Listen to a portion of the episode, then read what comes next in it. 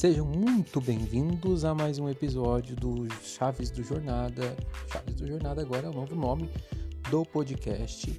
Até decorar, falar corretamente vai demorar um pouquinho, mas eu mudei o nome do, do podcast para poder fazer mais sentido com Jornada Transformadora. Uh, você que não conhece as nossas redes sociais, te convido a conhecer no arroba Chaves da Jornada lá no Instagram você vai poder acompanhar conteúdos diários de crescimento e chaves diárias que vão te ajudar na tua evolução pessoal. É, além do Instagram, temos também o TikTok, temos também o Kawaii, temos também no YouTube, temos no Facebook, em todas as plataformas praticamente disponíveis aí. É, estamos lá também. Então acompanhe o nosso conteúdo por lá, siga o Jornada Transformadora que vai fazer muito sentido para você. Lancei também um Instagram para quem quer tem foco em vendas, né? Então tem tá lá o arroba startse, startse vendas. Você pode acompanhar o material também diário que vai falar sobre vendas para quem é vendedor iniciante é uma beleza, né? Você entrar nessa atmosfera, para você entrar com, com esse ter mais conhecimento, né?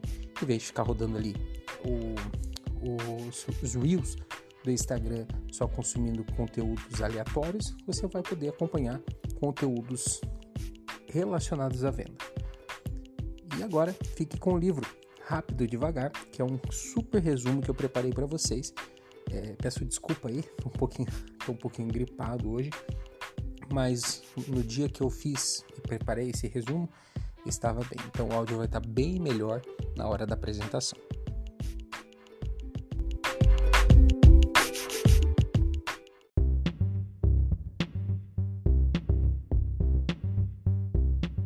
Livro Rápido Devagar: Duas Formas de Pensar explora a natureza da mente humana, revelando que nossa forma de pensar é governada por dois sistemas cognitivos distintos, o sistema 1 e o sistema 2. O sistema 1 é rápido, automático e intuitivo. Ele opera sem esforço consciente, processando informações de maneira rápida e eficiente, Olha só, esse sistema nos permite tomar decisões rápidas e responder a estímulos do ambiente de maneira instantânea. No entanto, o sistema 1 é propenso a vieses cognitivos, pois muitas vezes confia em atalhos mentais e associações automáticas que nem sempre são precisas. Esses vieses podem levar a erros de julgamento e decisões irracionais. O sistema 1 é uma forma de processamento de informações que ocorre de maneira rápida e voluntária. Ele é responsável por tomar decisões automáticas e intuitivas, sem exigir esforço consciente. Esse sistema é altamente eficiente e tem capacidade de processar uma quantidade enorme de informações em questão de segundos. A principal característica do sistema 1 é sua rapidez. Ele opera de maneira instantânea, permitindo-nos reagir rapidamente a estímulos do ambiente. Por exemplo, quando vemos um objeto se aproximando em alta velocidade, o sistema 1 nos alerta para a possibilidade de perigo e nos impulsiona a agir rapidamente, sem precisarmos pensar conscientemente sobre a situação. O sistema 1 também é automático, né? o que significa que ele funciona sem que tenhamos controle direto sobre ele. Muitas das nossas reações e comportamentos são impulsionados pelo sistema 1 sem que percebamos. Por exemplo, quando vemos um rosto familiar, o sistema 1 automaticamente ativa o reconhecimento facial e nos faz sentir uma conexão emocional com aquela pessoa. Além disso, o sistema 1 é caracterizado pela intuição. Ele é capaz de fazer associações rápidas entre informações, permitindo-nos tirar conclusões instantâneas sem a necessidade de um raciocínio lógico detalhado. Por exemplo, quando vemos um prato de comida, o sistema 1 nos diz que ele parece apetitoso ou não, com base em associações prévias com alimentos saborosos e, ou desagradáveis.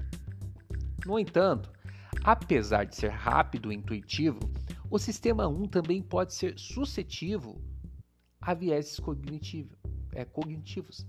Ele tende a confiar em atalhos mentais chamados heurísticas, que são regras práticas simplificadas que usamos para tomar decisões rápidas.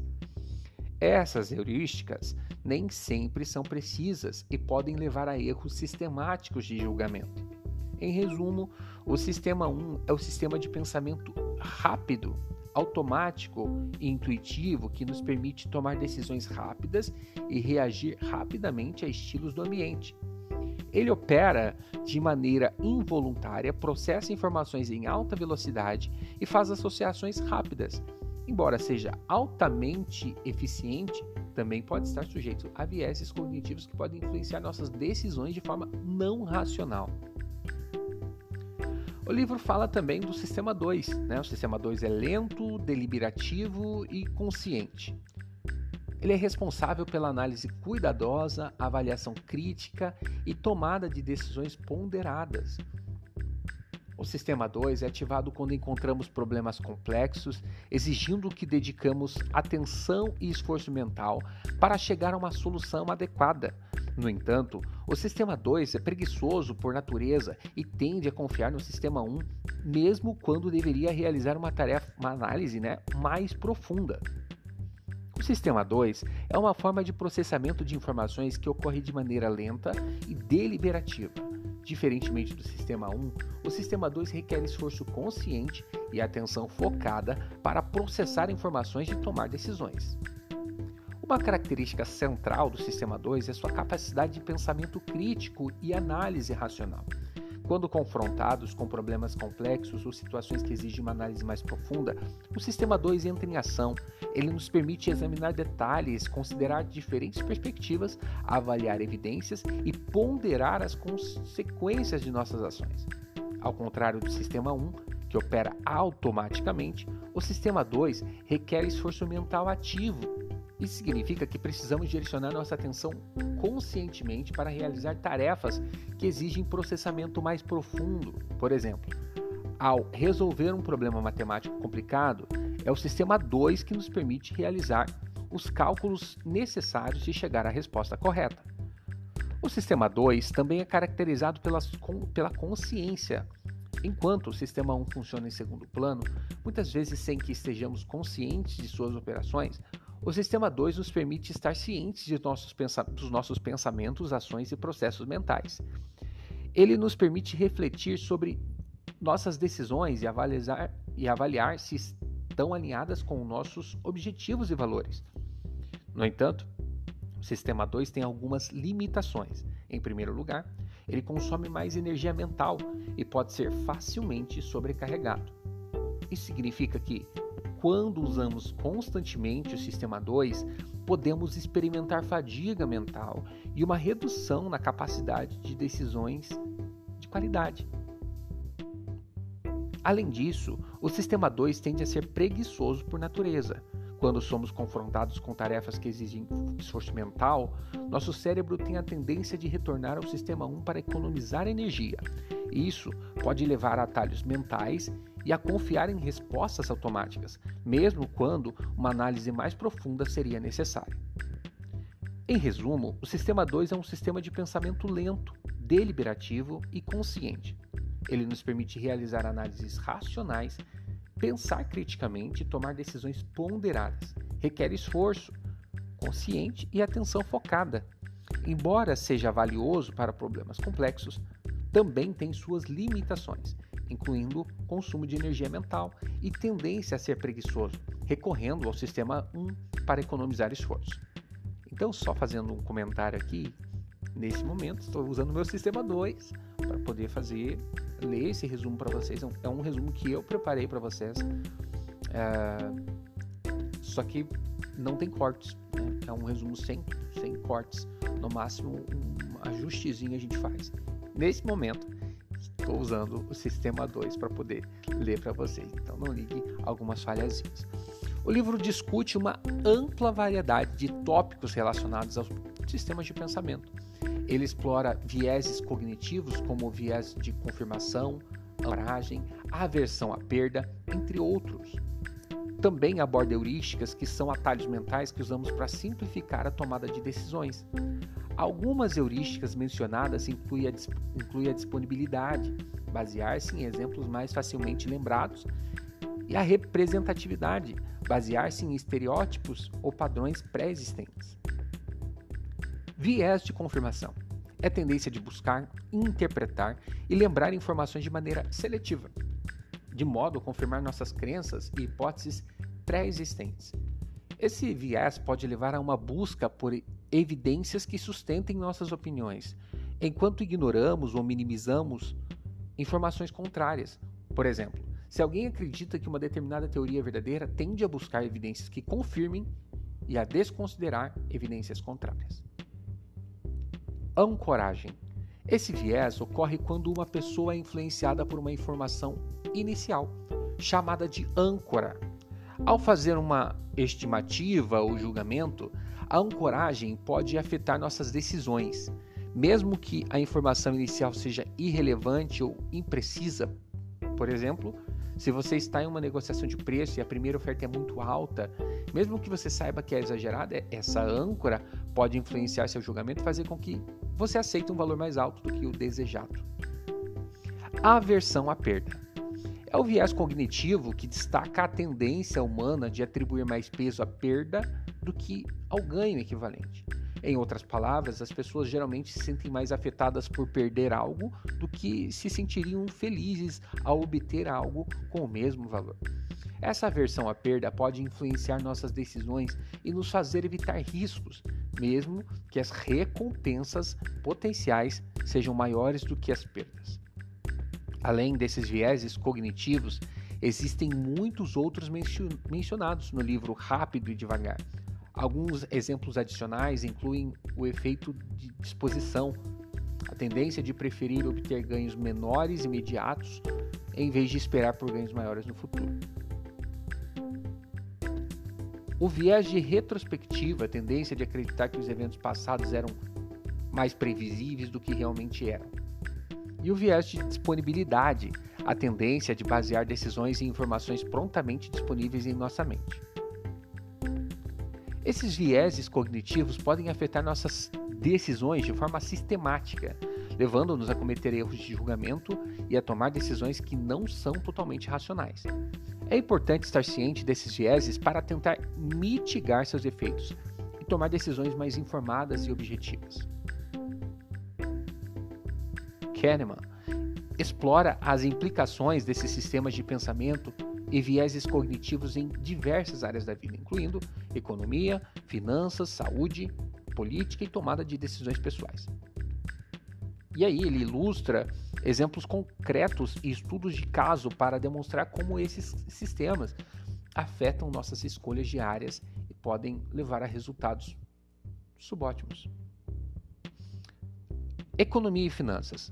Os vieses cognitivos podem afetar nossas decisões financeiras o viés de ancoragem, por exemplo, pode influenciar o preço que estamos dispostos a pagar por um produto ou serviço.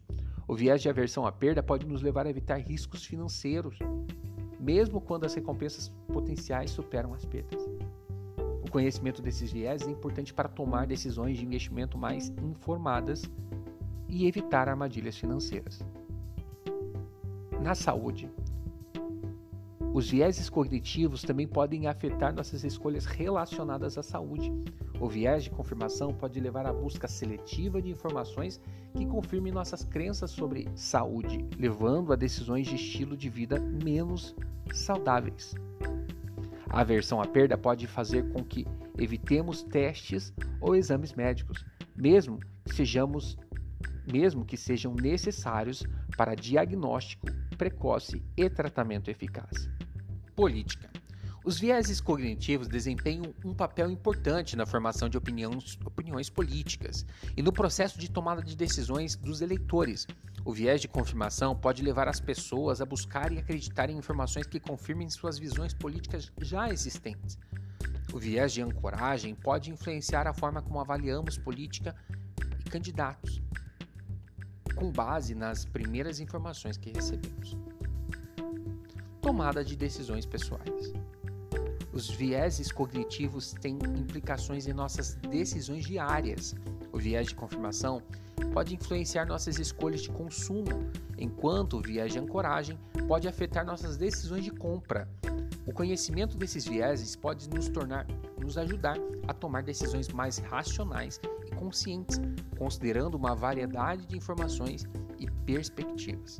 Em todas as áreas, o entendimento dos sistemas de pensamento e vieses cognitivos pode ajudar a melhorar a qualidade de nossas decisões.